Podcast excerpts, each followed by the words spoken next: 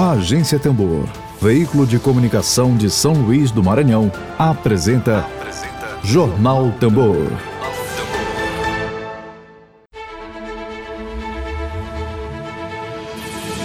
A Agência Tambor, veículo de comunicação de São Luís do Maranhão, apresenta, apresenta Jornal Tambor. Hoje, dia 10 de dezembro de 2021, como eu já tinha falado, o nosso dedo de prosa é com o advogado e militante dos direitos humanos, Luiz Antônio Pedrosa. O tema central do nosso, nosso dedo de prosa de hoje é sobre os direitos humanos no Maranhão e no Brasil. Emílio. Não, agora não Pedrosa, seu áudio está baixo. Tem como remover o fone? Eu acho que melhora. Vou aumentar aqui o áudio. Tá. Para você tá bom, mas tá para Emílio estava ruim. E agora, Nico? agora, Fala aí, fala aí. Tá me ouvindo bem, tu? Agora melhorou. Eu não estou ouvindo ele tão bem. Pronto, meu amigo. Vamos ver se. É... Eu vou, eu vou tentar começar aqui a conversa contigo. É o seguinte: hoje é o Dia Internacional dos Direitos Humanos, Petrosa. É... E estamos chegando aí no terceiro ano de um governo é, federal que já era previsto, não é? é? Por todo o discurso que ele fazia, por ser histórico, um ambiente pouco favorável aos direitos humanos. Aqui no Maranhão, por outro lado, se tem tido uma série de violências, é, é, especialmente no caso da agenda aqui da Tambor, que tem chegado a nós muita violência no campo, não é? Conflitos agrários, inclusive com mortes. Eu te pergunto o seguinte: neste ambiente, que seria, por onde a gente começaria falando contigo? Qual a tua sugestão? Fique à vontade para a gente falar sobre direitos humanos, para a gente falar em avanço nos direitos humanos, para a gente falar em respeito nos direitos humanos. Por onde a gente começa essa conversa, Coroba? Coroba não, Coroba está agora, é Pedrosa. É, mas não tem problema me confundir com o Coroba. não me ofende. Olha, direitos humanos é um tema tão complicado, Emílio, que a gente, quando fala de direitos humanos, a gente, na verdade, está falando de violações de direitos humanos, né? Porque é muito difícil você fazer uma avaliação é, positiva é, de, de, de cumprimento, de promoção de direitos humanos num país como o nosso, né? Antes do Bolsonaro já era difícil, Imagine agora. Então, quando a gente comemora os 10 anos da Declaração Universal dos Direitos Humanos, a gente quer, na verdade, fazer um balanço de violações, um balanço do que foi feito de errado, que foi feito de mal, né, para todos nós, e é, é, situar isso num panorama é, de violação de direitos humanos, descumprimento dessa carta, né, de Direitos Humanos que foi aprovado publicado em 1948, né, pela ONU. Essa carta era uma referência, porque apesar dela não ser o supra-sumo né, de direitos humanos, o debate sobre direitos humanos avançou muito e dentro da própria ONU surgiram muitas legislações detalhando vários aspectos de direitos humanos que estão nesta carta, né? Então, o, o, o, direitos humanos é uma dinâmica, ele é, ele é histórico, exatamente por isso, porque ele reflete conjunturas né, da humanidade, estágios é, por, por, pelos quais passa a humanidade. Né? E hoje nós vivemos numa conjuntura, não só nacional, mas uma conjuntura mundial, de alto risco para é, os direitos humanos das pessoas, né? É, nós estamos caminhando para uma, uma, uma, uma ambiência de desproteção ambiental absoluta. Né?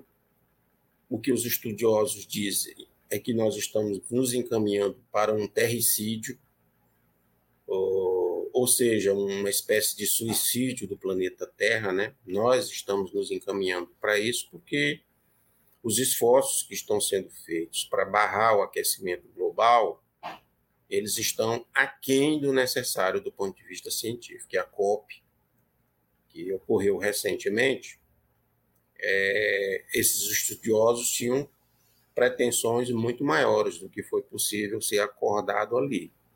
Os países mais industrializados do mundo não deixaram a COP fluir da forma como ela precisaria fluir para poder combater o aquecimento global e várias outras mazelas ambientais que contribuem para o aquecimento global. Então, isso é muito preocupante, é algo que a humanidade deveria estar debatendo com muita seriedade, os governos, né? cada um tentando fazer a sua parte, porque todos aqueles compromissos que foram assumidos ali são compromissos de médio e longo prazo, e o planeta precisa de decisões para ontem. Né? Então, nós temos problemas problemas do consumo de energia, do modelo energético mundial, né? pautado em combustíveis fósseis, que são altamente poluentes. Nós temos um modelo de desenvolvimento pautado na supressão das florestas, né? dos biomas, ameaçando a água, que é um recurso natural estratégico para a humanidade, é um recurso esgotável, né? e o modelo de desenvolvimento é pautado é, de tal forma que o planeta Terra fica por último, né? As pessoas parece que têm outras prioridades. O que a gente faz enquanto militantes de direitos humanos é debater com as pessoas no sentido de dizer que ah, o meio ambiente e a relação do ser humano com o meio ambiente é pauta prioritária sem isso, nós morremos. A nossa raça vai ser extinta, a nossa espécie vai ser extinta do planeta Terra. Então é pauta prioritária. Mas nós vivemos dentro de, um, de uma hegemonia mundial do capitalismo que faz com que as pessoas fiquem adormecidas por essa pauta. Não é? A pauta de acumulação irrefreada de bens materiais, ela é prioritária dentro do capitalismo. As pessoas não querem discutir outra coisa e nem querem abrir mão dos seus lucros e da sua seu estilo de vida, seu padrão de consumo, né? pensando na possibilidade de uma catástrofe mundial. Então, essa, essa é a conjuntura mundial dos direitos humanos hoje. Quando a gente fala de direitos humanos, nós militantes de direitos humanos, nós queremos dizer que o ser humano não está acima da natureza. Quem inventou essa história de o ser humano dominar a natureza é? foram os conquistadores da América, inclusive. Foi a partir de 1492 que se desenvolveu, enquanto ideologia, esse pensamento dominante de que o ser humano está desligado da natureza, está separado da natureza. A natureza ela foi feita para o ser humano dominar. Inclusive, tem citação bíblica nesse sentido no Gênesis. E pensamento, o pensamento religioso também contribuiu muito para fortalecer na cabeça das pessoas a noção de que o ser humano construído à imagem e semelhanças de Deus, não é? ele foi feito para dominar o planeta Terra, os animais, não é? Inclusive a ele foi dado o dom de nominar esses animais, né, como se ele fosse o proprietário dos animais. Esse esse mito é, bíblico, né, ele foi construído junto com o mito de afirmação do capitalismo global, quando esse capitalismo global ele consegue se desenvolver exatamente por pilhar as riquezas naturais da América, por considerar a América um território vazio, né? e a partir dessa constatação considerar como os as as comunidades, os povos e as comunidades que viviam aqui, os povos originários chamados, né, como é, produtos de uma subcultura que precisaria ser desenvolvida. O europeu veio para cá se considerando o ápice da escala social de desenvolvimento no mundo. Né? Então não há capitalismo sem conquista da América, porque o que possibilitou a acumulação primitiva do capitalismo, o desenvolvimento industrial no norte da Europa foi a conquista da América. Mas a conquista da América ela foi feita através da implantação de elementos de dominação contra os quais até hoje nós nos debatemos enquanto militantes de direitos humanos, como é o caso, por exemplo, do conceito de raça. Né? Até hoje nós convivemos com racismo por conta da conquista da América, porque foi por intermédio do desenvolvimento de um conceito de raça que eles dominaram a América, instituindo, instituindo aqui a escravidão. E a escravidão foi instituída a partir de fundamentações políticas e religiosas, de raça, com que eles começaram a dizer que determinadas pessoas deveriam ser escravizadas porque não eram é, não eram tão pessoas assim, não eram tão seres humanos assim. Precisariam se desenvolver muito mais para poder chegar à escala social do ser humano europeu, do norte da Europa, como diria o Hegel. Né? Para o Hegel só existia a Europa. Para eles, os outros continentes eram continentes sub, de sub-raça. Ele não falava de subdesenvolvimento ainda na época. Ele falava de sub-raça mesmo. Então, o pensamento é, filosófico europeu, a ciência que foi produzida, teve como berço a Europa, a ciência foi profundamente racista. Até hoje ela é, muita gente. Um dia desse eu vi um deputado aí falando de exame de sangue para saber se a pessoa tem origem quilombola ou não. Né? Tem muita gente que até hoje não compreende isso. E até gente da esquerda. Nós temos uma esquerda no Maranhão iletrada que não procura estudar e não procura saber as origens de tudo isso que nós lutamos, a história, o fio condutor dessa luta né, por direitos humanos que é incansável. E aqui no Brasil, essa pauta ela se faz mais presente porque nós temos um, um, um presidente da República fascista, né? declaradamente fascista. E onde é que estão os rudimentos do fascismo? Onde, onde os fascistas e os nazistas foram buscar os fundamentos para a sua teoria política? Na conquista da América, do conceito de raça. Né? Não está tudo muito ligado uma coisa com outra? Então, para a gente poder saber por que, que nós somos de esquerda, nós temos que saber de onde nós viemos. Isso precisa ser muito bem fundamentado na cabeça das pessoas. Porque a gente não diverge do Bolsonaro simplesmente porque é preciso divergir por uma circunstância local do Bolsonaro. Né? O grupo Sarney ele diverge do Bolsonaro por uma circunstância local, pontualmente. No todo, eles concordam, eles têm consenso. Né? Porque a plataforma política é muito parecida. Se você for os elementos de concepção de desenvolvimento, são muito parecidos, né? Enclaves econômicos, desconsideração de povos e comunidades tradicionais como estratégia de desenvolvimento, abandono, desmantelamento da agricultura familiar, é, ataques aos ecossistemas, aos biomas, agronegócio, monocultura, exportação, extrativismo, não é o extrativismo dos povos comunidades tradicionais, é o extrativismo enquanto modelo de desenvolvimento agroexportador, tipo aquele do Marquês de Pombal no início da colonização. Mudou muita coisa, não. Então, nós estamos afirmando no, no, na semana da Declaração dos Direitos Humanos todos esses pressupostos para poder denunciar essas violações, esses modelos essas concepções políticas, né? é, o racismo, o sexismo, o patriarcado com tudo que ele tem dentro, que é um pacote. É um pacote grande o patriarcado, é um peso, é uma saca de cimento que cada um dos brasileiros tem que carregar nas costas o dia inteiro. E o Bolsonaro ele representa tudo isso aqui no Brasil porque ele consegue reunir um consenso conservador em torno da pauta dele. Embora ele fale, ele fale muita bobagem, que muitos conservadores chegam até a divergir deles, mas ele consegue reunir um consenso em torno da plataforma da plataforma conservadora, que ela não é totalmente fascista, né? Ela tem elementos de neoliberalismo ela dialoga com liberais. Eu vejo muita gente, muitos liberais que eu dialogava até pouco tempo aqui no Maranhão, eu já deixei até de seguir nas redes sociais, Eles estão fazendo a promoção do governo Bolsonaro, como se nada tivesse acontecendo. Né?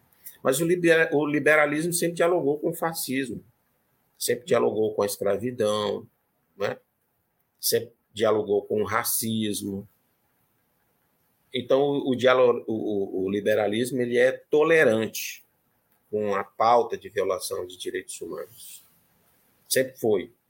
E aí é preciso a gente saber com quem a gente está andando acompanhado, né? Porque se a gente quiser construir um projeto de poder que tenha como primado a proteção aos direitos humanos, nós temos que fazer uma ruptura política, nós temos que implodir esse consenso.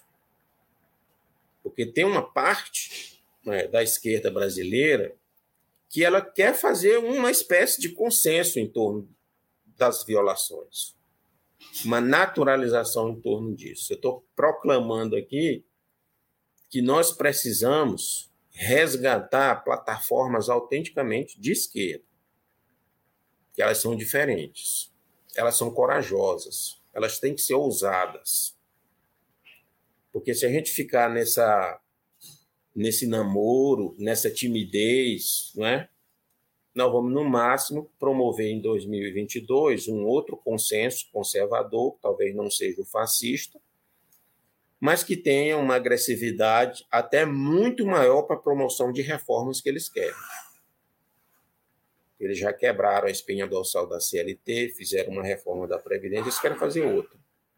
Eles vão fazer uma reforma tributária, eles querem acabar com a reforma agrária, eles querem acabar com a justiça do trabalho, né?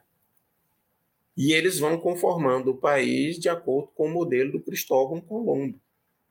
E nós precisamos superar 1492, né? Está na hora de fazer isso. Então, a reflexão para mim de direitos humanos, ela passa por aí. Ela, ela tem que ter essa fundamentação, sob pena de é, a gente ficar tomando um, um mingau né, muito ralo, né, desprovido de nutrientes, né, da proteína necessária para potencializar essa, essa mudança que, que as pessoas esperam. Né? Ok? Pedrosa, tu, Pedrosa, tu começaste falando aí, é uma série de assuntos né, somados, mas tu enfatizaste também no início da tua fala a questão ambiental, né? é, associada a, a, a, outra série de violências que vem em cadeia. Por coincidência, hoje pela manhã, eu tive a informação a respeito da. Aí vem para o Maranhão, a respeito das nascentes do, do, do Rio Itapecuru, fica, se não me engano, no município de Mirador, estaria cercado pelo agronegócio.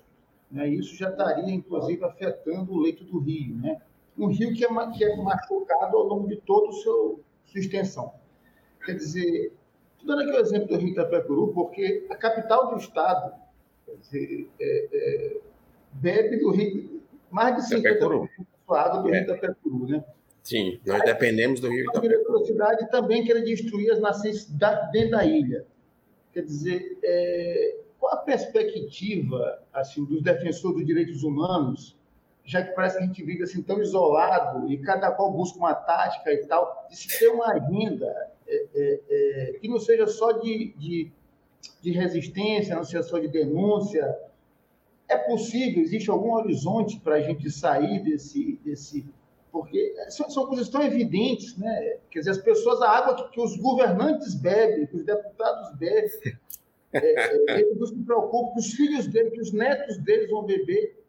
Quer dizer, como é que a gente rompe é essa coisa. bolha. Aí, você, aí todo mundo hoje está falando em candidato, candidato A, candidato. Mas qual é a agenda? Já se Exatamente. Fala modelo de desenvolvimento que é predador. Aí você junta um modelo de desenvolvimento que é extremamente violento, predador, agressivo, com mais o Bolsonaro, é um negócio assim, que é o que a gente está vendo hoje. É verdade. Desse...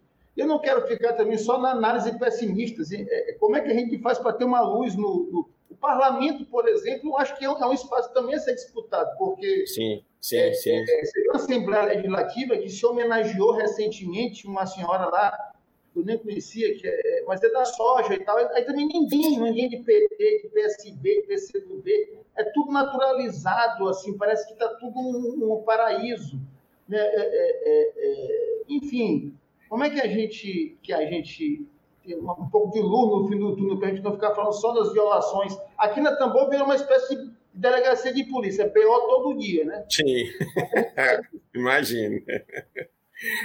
Imagino que vocês têm que ser essa caixa de ressonância mesmo, porque na Assembleia não é o espaço para refletir essa ressonância das denúncias, do clamor né, de quem sofre violência, tortura. Não é lá. Esse debate não passa por lá, porque lá é o debate dos barões, do Cristóvão Colombo dialogando com os reis de Portugal e de Espanha para saber quem fica com a sua metade né, do mundo. Ali, há muito tempo, deixou de ser esse espaço de, de ressonância em que a representação política maranhense se preocupasse com o que está acontecendo, né? em termos ambientais. Quer falar? É... Liga teu som. Na Assembleia, eu citei o caso da soja recentemente, teve um pouquinho antes a homenagem a Damares. o Bolsonaro tinha acabado Sim. de ganhar a eleição. É dali para pior. Uma homenagem a essa senhora que representa assim, a, a, a, síntese da estupidez, da violência, e também Sim. 100% a pessoa ir lá, fazer tumulto, confusão, passar por doido para poder impedir uma coisa Isso. que é uma civilização. Quer dizer, você lutar por civilidade é passar por doido, um negócio assim. É. E você vê, é, é, Emílio, como a pauta de direitos humanos ofende e incomoda esse povo conservador. Né? Você lembra que naquele período que o Marcos Feliciano foi eleito presidente da Comissão de Direitos Humanos, enquanto a esquerda estava disputando outras comissões e praticamente entregou a Comissão de Direitos Humanos para os fundamentalistas religiosos, não é? Eles estavam, esses fundamentalistas, eles estavam fazendo todo tipo de articulação para ganhar a Comissão de Direitos Humanos. Porque esse é o, é o, é o, é o grande entrechoque não é? Você só pode se contrapor a, esse, a essa pauta conservadora se você for militante de direitos humanos. É a luta por direitos humanos não é? e, e a luta contra o terricídio é que vai dizer como é que vai ser a conjuntura planetária dos próximos 20, 30 anos. Se nós perdermos, não é? o planeta vai para o abismo muito mais cedo. Se nós ganharmos, pode ser que o planeta ainda tenha algum tempo de vida para respirar. Porque esse povo raciocina assim. É como se fosse o escorpião, Emílio. Você está entendendo? Aquela história do, do escorpião que pede carona para o sapo, né? E depois o sapo diz: Não, não vou te dar essa carona porque você pode me atacar. Aí ele disse: Não, eu não vou fazer isso, porque eu estou pedindo carona para você para atravessar o rio. E lá no meio do rio, o escorpião esporou o sapo. Né? Ele atacou o sapo, deu uma ferroada no sapo, e o sapo morreu envenenado, e os dois morreram afogados. E antes de morrer, o sapo disse: Mas por que, que você fez isso? Agora nós vamos morrer os dois. Ele disse: Porque é o meu instinto de escorpião. Né? Eu não resisto, eu tenho que fazer isso. O capitalista é do mesmo jeito. Né? Ele tem informação de que ele está levando o planeta para o abismo, mas ele não para. Ele não para de desmatar. O político que representa esse, esse capitalista, ele também reflete do mesmo jeito. Ele tem informação, porque eles, eles leem jornais como a gente, eles não são iletrados, né? eles leem, eles, eles, eles assistem os jornais na televisão, mesmo que eles fossem iletrados. Então, eu recebo WhatsApp, mensagem de trabalhadores rurais dos mais distantes rincões do Maranhão e eles falando de questão ambiental e que o mundo está ameaçado e tal. Por que, que o presidente da Assembleia Legislativa não sabe disso? Por que, que os nossos deputados não sabem, nossos vereadores? Né? Por que, que eles vão proclamar exatamente as personalidades do outro lado. Na Semana de Direitos Humanos, o que, que esse pessoal está fazendo? Tem alguma solenidade para promover as pessoas que realmente lutaram por direitos humanos? É uma, um, um espaço de debate e reflexão para denunciar essas violações de direitos humanos que estão mais candentes, né, ocorrendo agora, agora, recente. É só a gente olhar nos jornais, nas redes sociais. Ontem já aconteceu, né? Então você vê que é um Estado pautado politicamente pela conquista, né? pela visão de dominação. Não é um, um Estado democrático propriamente dito. Ele é formalmente democrático, mas nós não vivemos numa democracia no Maranhão. E depois que foi, foram, foram derrotados né, os adeptos do grupo Sarney, a coisa não mudou muito, Emílio. O que foi que mudou, propriamente em termos de estrutura no Maranhão? A gente pode dizer que muitas das mazelas que se aprofundaram, né, elas são oriundas da omissão ou da oposição do governo Bolsonaro. Sim, ele tem uma responsabilidade muito grande pelo aprofundamento da pobreza no estado do Maranhão, da incidência de conflitos gravíssimos. Eu sou absolutamente contra que movimentos sociais façam notas atacando o governador do estado do Maranhão e se esqueçam do governo Bolsonaro quando se faz balanço de conflito. 90% dos conflitos do estado do Maranhão, eles estão sob a competência do INCRA, do governo Bolsonaro, portanto. Os conflitos que estão se, se revelando em terras devolutas, ocorrendo em terras devolutas, eles são uma parcela pequena. Nós temos que reconhecer isso. Mas, por outro lado, a gente não pode dizer que o governador não tivesse, não tenha como interferir nesse modelo de desenvolvimento, que ele é uma peça totalmente fora do tabuleiro no debate sobre desenvolvimento. Isso também não dá para a gente acreditar, certo? O governo poderia ter avançado muito mais, avançou muito pouco. Ele avançou nas bordas, não é? no que pode ser desmontado com muita facilidade por um eventual governo conservador. Isso pode ser desmontado com uma canetada. Por quê? Porque não foi estrutural. Não é? Nós não, não instalamos no estado do Maranhão uma ambiência para refletir uma guinada no modelo de desenvolvimento. Esse, esse modelo de desenvolvimento continua o mesmo do período do, da oligarquia. É o mesmo. Tem diferença? Não tem. Nós temos que concordar com isso. Né? É monocultura, é agronegócio, é violência no campo. Né? E nós temos uma, uma secretaria no governo do Estado que fica correndo de um lado para o outro, inclusive se confrontando com outras secretarias que têm muito mais orçamento. A Secretaria de Direitos Humanos, a SEDIPOP, que tem na sua frente o Francisco Gonçalves, que é um militante de que nós temos que, que, que respeitar por sua trajetória, ela fica enxugando gelo, na verdade. Né? Que ao mesmo tempo que ela tenta consertar, mitigar, né, contornar, as outras secretarias estão ferozmente trabalhando no sentido contrário. Então, o, a ambiência do Estado do Maranhão é muito difícil, é muito complexa, né? porque a gente não, nós não construímos um projeto popular ainda né, de poder que possa refletir essa plataforma. Esse projeto não existe. Seja porque a nossa esquerda não tem qualificação para isso, seja porque uma parte da nossa esquerda veio para dentro do consenso, do consenso global. E aí nós continuamos assim, órfãos. Né? Eu diria que as lutas sociais do Maranhão são órfãs de representatividade. Elas estão órfãos de representatividade. Aí quem, quem que tem que fazer a ressonância disso tudo? Somos nós, militantes de direitos humanos, são vocês, o Jornal Tambor, né? as entidades, né? aqui acolá, a gente tem um espaço para poder denunciar essas coisas. Né? Mas é, no ano da Declaração de Direitos Humanos, por exemplo, você me provoca com muito acerto.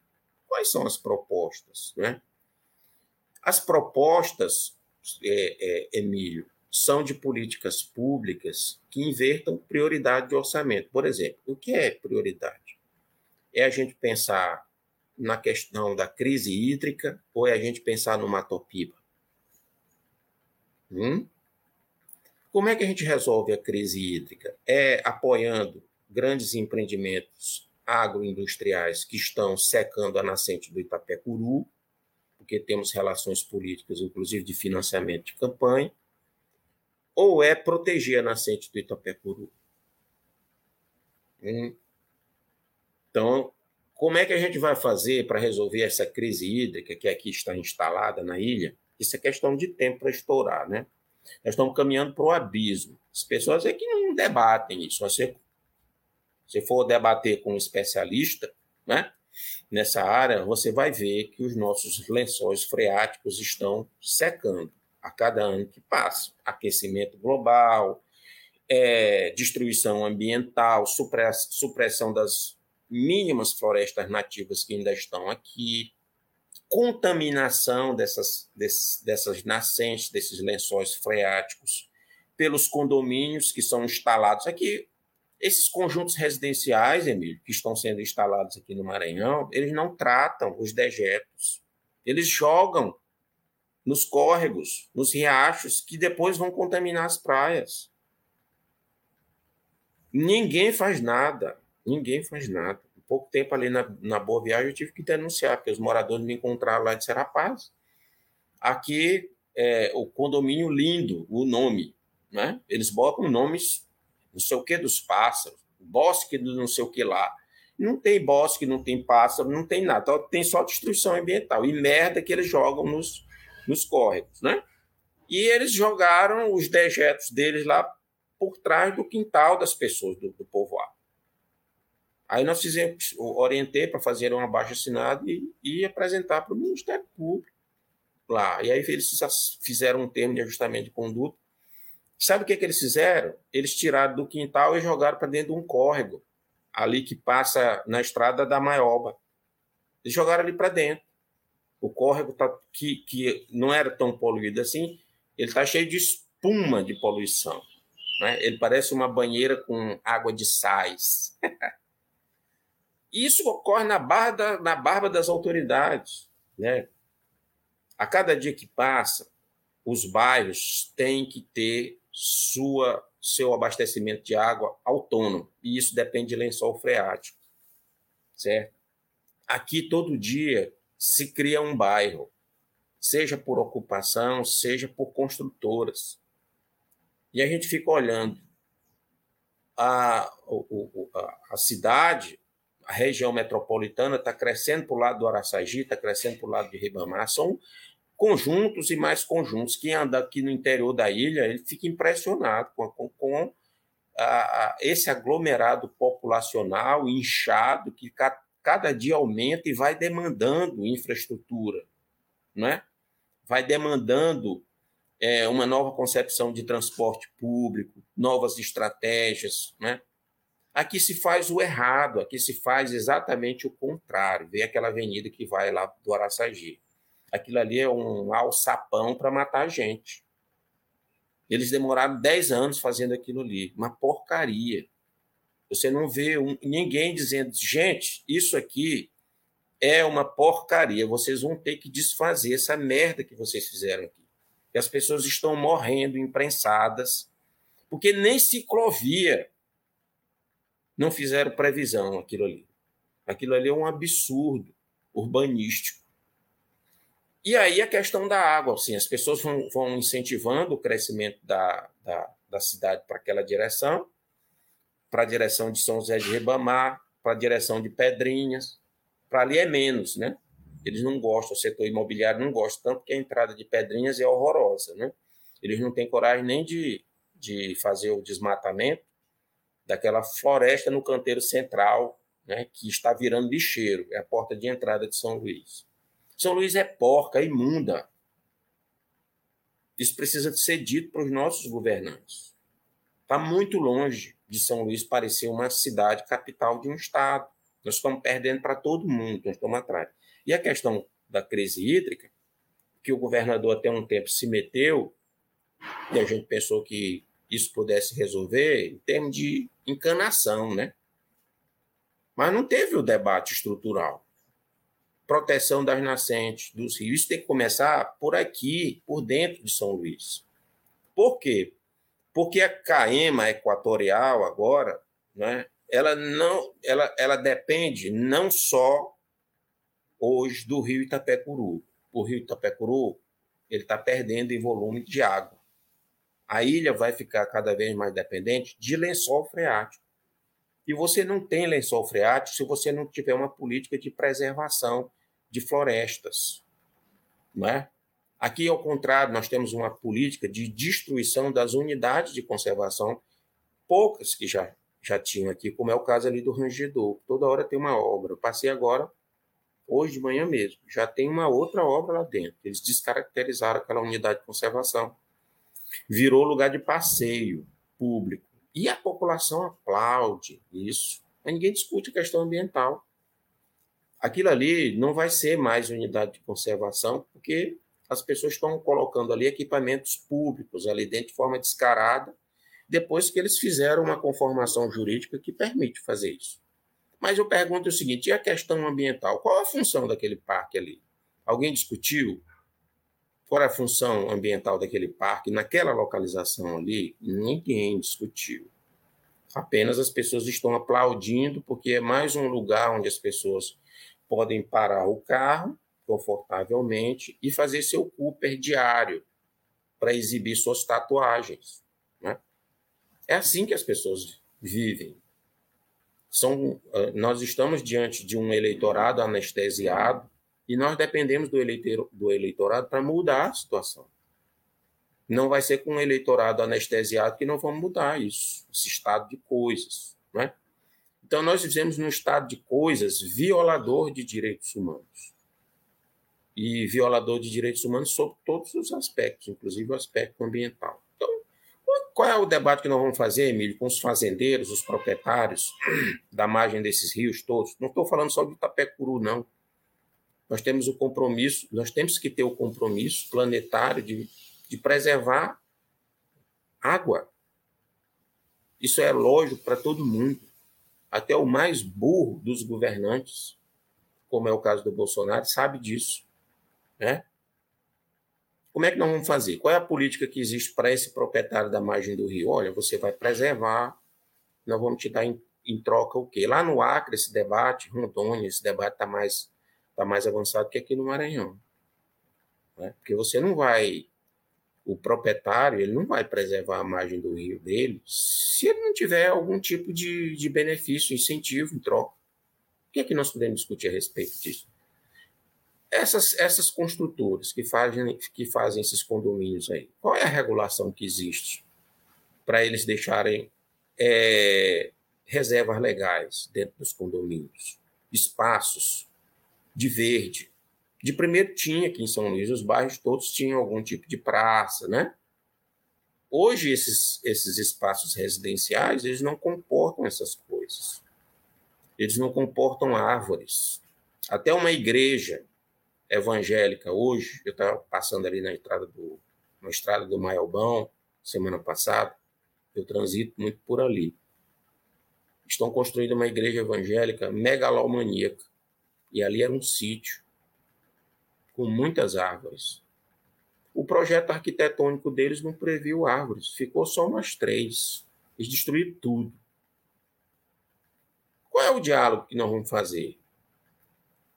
do ponto de vista urbanístico, para que esses projetos residenciais, os projetos arquitetônicos, eles concebam a presença da árvore, da natureza, do meio ambiente, dos córregos, das nascentes. Como é que nós vamos resolver a crise hídrica se está todo mundo só pensando em ganhar dinheiro, em acumular? E como é que nós vamos fazer isso se nós não temos representação para poder alçar esse debate no nível legislativo, no, no nível do executivo? Então, isso tudo é preocupante para a gente, né? Na Semana de Direitos Humanos. E é claro que tem uma pauta propositiva para isso, mas vai ressonância, a ressonância disso vai ser aonde, Emílio? Não é? Onde é que nós vamos propor isso? Quem é o deputado corajoso, né? Que vai tocar o dedo nessa ferida? Nós temos deputados representantes de empresas mineradoras, de empresas florestais, que plantam eucalipto, nós temos deputados que representam o agronegócio, nós temos deputados que representam fazendeiros oligárquicos, nós temos é, é, deputados que representam construtoras. Quem fala por nós? Diz aí. Né? Então, é, é, esse é o debate de direitos humanos. Né? Debate na prática de direitos humanos na prática. Não é o debate teórico, né? que você vai lá na escola de formação da polícia, né?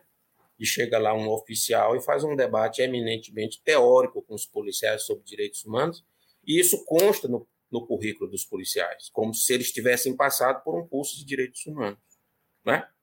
Eles vão aprender que foi em 1948 que saiu a Declaração Universal dos Direitos Humanos, ele vai saber o conceito de ONU, ele vai saber o conceito de tratados de direitos humanos, ele vai saber o que são direitos humanos, o que são direitos fundamentais, está tudo no currículo deles lá. Mas quando eles vão para a rua, eles vão esbolachar os pobres e os negros da periferia. Então, esse não é o debate de direitos humanos que nós temos que fazer. O debate de direitos humanos tem que ser com o pé no chão, a partir da realidade, né, do cotidiano das pessoas. Porque direitos humanos ele é um debate não só de preservação da integridade física, ele é um debate sobre desenvolvimento. Né? E, principalmente, um debate de alternativa a isso que se chama de desenvolvimento, porque o conceito de desenvolvimento foi desenvolvido pela conquista. Foram eles que meteram na cabeça da gente que nós precisávamos ser desenvolvidos, porque a Europa já estava se desenvolvendo. Então, hoje a gente debate direitos humanos procurando outros referenciais teóricos alternativos ao desenvolvimento. A experiência indígena, por exemplo, diz tudo a respeito disso, no sentido de dizer os recursos naturais não são inesgotáveis. Não se pode crescer indefinidamente. Não se pode acumular bens materiais indefinidamente. O modelo tem que ser de equilíbrio entre o ser humano e a natureza. Os orientais já faziam isso. Mas nós e os orientais fomos chamados de subraça. Né? E até hoje tem gente que justifica o que aconteceu no Cajueiro que aconteceu no Cajueiro foi o mais exemplar né, das decisões político-administrativas, no sentido de desconsiderar né, de forma muito racista a existência e a dignidade de povos e comunidades tradicionais. Essa mancha, né, ela vai borrar a camisa desses governantes para o resto da vida. Não tem como tirar essa mancha. Não tem desculpa para aquilo ali. Não tem desculpa para aquilo ali. Assim como não tem desculpa para todas essas licenças ambientais, né? essas é, licenças ambientais que o governo Flávio Dino, através da sua Secretaria do Meio Ambiente, emite, concede de forma indiscriminada. Não há desculpa para isso. Então, ah, esquerda e direita existem e efetivamente, né? Essa é a grande pergunta que a gente faz hoje. Né? Existe, nós temos que insistir nesse debate, é viável insistir nesse debate, né? Aí é preciso a gente entender que, assim como a direita é complexa, né? A esquerda é muito mais complexa e que a gente precisa vitaminar essa nossa esquerda, porque ela está carente de nutrientes. Ela é uma esquerda anêmica, né? Para ela falta ousadia, para ela falta potência, falta representatividade popular, legitimação para ela falar em nome de. Ela fica debaixo da cama, enquanto nós dos movimentos sociais estamos lá, né? Se arrebentando, sendo ameaçados, agora vieram me convidar para um bloco de carnaval. Você sabe quanto tempo eu não vou para de carnaval? porque eu não sou louco de ir para dentro de uma multidão e alguém me matar lá dentro. Né? Eu passei boa parte da minha vida sendo escoltado. O que faz esses nossos representantes? O que fazem? Eles vão para os blocos de carnaval. Porque eles podem ir para show, dançar seresta, fazer o que eles bem quiserem, porque eles não estão correndo risco de nada. Tá? Eu achei engraçado me convidarem para essas coisas. Porque realmente quem está no meio de conflito não vai para isso. Não vai. E as pessoas que deviam estar na nossa frente, sendo nosso escudo, eles estão debaixo da cama, esperando a gente falar, para eles poderem comentar. Às vezes eles fazem um comentáriozinho assim de rodapé na rede social da gente, né? Ou então eles fazem um clica, um, um like. Mas ninguém se pronuncia. Então, nós temos que fazer essa reflexão muito séria sobre o Dia dos Direitos Humanos a partir disso que estou falando aqui.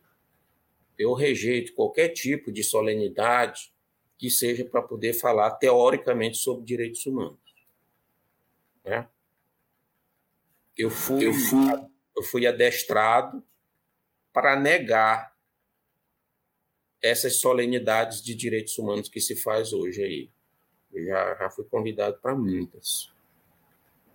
Porque a gente fica numa espécie de masturbação teórica, né? E se esquece que direitos humanos é vida, é sangue, pulsa. Ele está na, na, na, cara das pessoas. Você viaja, você vê a pessoa não é? sofrendo.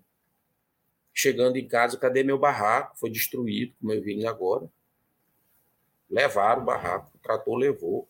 E ela vai para onde? Isso é direitos humanos. É direitos humanos que tem que comover eh, sensibilidade, tem que sensibilizar juízes, autoridades como aquele lá de Balsas, né? que justifica a sua decisão judicial porque o pretenso proprietário da terra queria implantar ali um empreendimento e ele tem a coragem de fundamentar isso juridicamente na sentença dele, dizer que esse foi o argumento que fundamentou a decisão dele de expulsão das, das famílias que estão lá há mais de 50 anos. E quando a gente tiver autoridades desse tipo, não é? E parlamentares, representação política desse tipo, nós vamos continuar falando de prejuízos, de violações, de danos, de ameaças, de morte, de expulsão, né? despejo compulsório, tudo isso que a, a, vamos dizer assim, a nossa pauta de direitos humanos né, impõe a gente. A gente não pode falar de. É, nós não podemos brindar o Dia dos Direitos Humanos com vinho. Tem muita gente que convida a gente para fazer isso. Brindar o dia 10, né? Numa mesa confortável, pessoas engravatadas, né? Comemorando esse dia muito feliz para a humanidade. Não é esse o nosso propósito, não. Nosso propósito é tentar fazer com que o Dia dos Direitos Humanos seja um dia que incomode, seja um fel no copo. As pessoas vão brindar com fel, não é com vinho, porque é um dia que representa a morte de muita gente. Eu participei ontem da atividade da Sociedade de Direitos Humanos e a gente viu ali a quantidade de gente que morreu de Covid. Se fosse uma morte natural, não é? Isso não seria Isso de direitos humanos. Mas foi uma, uma morte planejada. Eu fui em Morro, no interior de Morros, vi uma família, perdeu quatro familiares. Perdeu o pai, a liderança lá de Morros, Santa Cecília. Perdeu o pai, perdeu a mãe, perdeu mais duas irmãs a vacina não chegou no povoado. Isso é, isso é um crime, né? É uma, não tem nada mais violador de direitos humanos do que isso. Desculpem, Desculpem se eu falei muito. Foi necessário, Pedrosa, foi necessário. 12 horas e 27 minutos. A gente já está chegando aqui no finalzinho com a conversa com o Pedrosa, mas antes disso, eu queria registrar a participação da nossa audiência aqui. Rosimeire, Daniele Luiz, Antônio Sorriso, Rodrigo Anísio, Anilton Rodrigues, Rejane Galeno, Inês Pinheiro, dando bom dia, Janete Amorim, é, dizendo grande Pedrosa, olha só, Janete. O Gilvan, Azevedo, dando bom dia aqui a todos. É, a Rosimeire comentando, doutor, Pedro, doutor Pedrosa conhece os direitos humanos. Socorro Figueire, Figueiras, Socorro Figueiras, dizendo professora Socorro Figueiras, parabéns Antônio Pedrosa pela sua fala, realmente as pessoas estão anestesiadas, não porque não sabem, mas porque visam a palavra apenas, esquecendo compaixão. Olha só. E a Maria do Carmo Mendes dando bom dia, salve a Declaração aos Direitos Humanos, direitos a todas e todos. E diz mais, todas as vidas sujeitos aos direitos, direitos humanos. E a Janete Amorim traz um comentário aqui. Esse cara representa todas as mazelas que tem no mundo, um homem asqueroso, se referindo ao atual presidente da República, Jair Bolsonaro. É, 12 horas e 20, 28 minutos. A gente queria pedir, Pedro, as suas considerações. Emília Azevedo vai comentar, fazer um comentário antes e depois disso você entra com as suas considerações finais aqui para a gente, tá bom? Pedrosa, é, primeiro te agradecer a tua participação. É, jornalisticamente, pode até alguém achar ruim, não é? Porque te alongaste na fala, mas eu acho que é, espaço também da, da, o papel do jornalismo também deve ser pedagógico e a gente deve dar espaço para pessoas como tu que tem uma experiência, uma vivência, um estudo, um conhecimento, uma experiência, para que possa falar, que fique registrado aqui nas redes sociais. Quantas vezes tu vai para a televisão e fala só um minuto, dois minutos, três minutos, e ali é só um registro da tragédia, não se discute as causas da tragédia, não se reflete, não se problematiza, enfim, não se busca horizontes. Eu te agradecer por essa participação. Você sabe que a casa é sua. Vamos em frente, esperando que a gente possa ter anos melhores para frente em relação a direitos humanos. Obrigado. Valeu, Emílio. Valeu vocês também, todos do Jornal Tambor. É, sempre que posso, eu gosto de marcar presença, porque é uma caixa de ressonância realmente de lutas sociais hoje do Maranhão. Quem quiser conhecer de perto a realidade do Maranhão, ele tem que acompanhar vocês, né? Porque nos periódicos convencionais, na mídia convencional, esse espaço, como você diz, é muito curto, né? Até para a gente poder falar. O modelo midiático, de forma geral, né? conservador, convencional, ele, fa ele, ele ele, ele é aquilo que a gente estava dizendo, ele prefere anestesiar as pessoas com pouca informação, informação de fundo, né? Então, é, eu agradeço pelo convite e vou, estar sempre à disposição de vocês. E dizer que esse debate é um debate provocador, né? É um, não é um debate para as pessoas se desanimarem se não se reconhecerem nesse espelho, né? É para exatamente as pessoas passarem a se reconhecer nesse espelho e, e, desenvolverem novos paradigmas de atuação. A gente precisa de muito mais aliados. Nós precisamos contar com a sensibilização das pessoas e é por isso que a gente faz esse esforço enorme de tocar, de mexer, né? de contrariar pressupostos, sensos comuns. Muitas vezes as pessoas precisam acessar espaços como esse para poder né, se aproximar do debate. Então, foi o que nós tentamos fazer hoje aqui. Evidentemente que eu sempre tenho uma dificuldade quando me dão espaço, né? Se, se você não me cortar, eu vou me embora. Eu acho que é mania de, de advogado que faz júri, essas coisas assim, que ninguém corta, né? E o cara fica falando horas e horas, né? Mas eu espero não ter aborrecido, né? Com, com tanta informação. E agradeço demais. Quero deixar um abraço para vocês. Infelizmente, a gente não está ainda podendo dar aqueles abraços físicos né, que a gente espera, mas eu queria também dar um, deixar um abraço para todos os que participaram e nos assistiram. E vão nos assistir, porque acho que isso fica registrado, né? E historicamente é importante que fique. Um abração a todos e a todas. Obrigada, Pedrosa. Informações mais que necessárias. 12 horas e 32 minutos. Queria agradecer a participação de Emília Azevedo aqui no Dedo de Prosa. E lembrando que o Pedrosa, gente, ele é advogado e militante dos direitos humanos é, aqui no Maranhão. É, queria agradecer nossa audiência, a Lúcia Maria entrando agora, a Lúcia Maria dizendo parabéns, Pedrosa, o que você falar é uma verdade. A gente vê o povo sofrendo em todos os lugares e outros comemorando vitória que não existe. Socorro Figueiras, novamente, parabéns à equipe dos direitos humanos. Precisa expandir palestras com coerência com essa, com essa nas escolas, como essas aqui que a gente teve nas escolas, né? É, lembrando que o Jornal Tambor volta na segunda-feira com mais notícia e informação para você. Este programa vai ficar aqui salvo no canal da Agência Tambor. Compartilhem e se inscrevam no canal da Agência Tambor, quem estiver aqui pelo YouTube. Pedrosa, novamente um prazer ter você aqui na Agência Tambor. Um até breve. Valeu. Abraço, abraço, abraço. Abraço, abraço, abraço gente. Tchau. Um ótimo fim de semana a todos. Voltamos na segunda com mais Jornal Tambor. Até, gente. Tchau. tchau. Você ouviu Jornal Tambor. Jornalismo feito no Maranhão a serviço da democracia, do interesse público, da justiça social e dos direitos humanos. Siga nossas redes sociais e acesse www.agenciatambor.net.br. Grande abraço e até breve.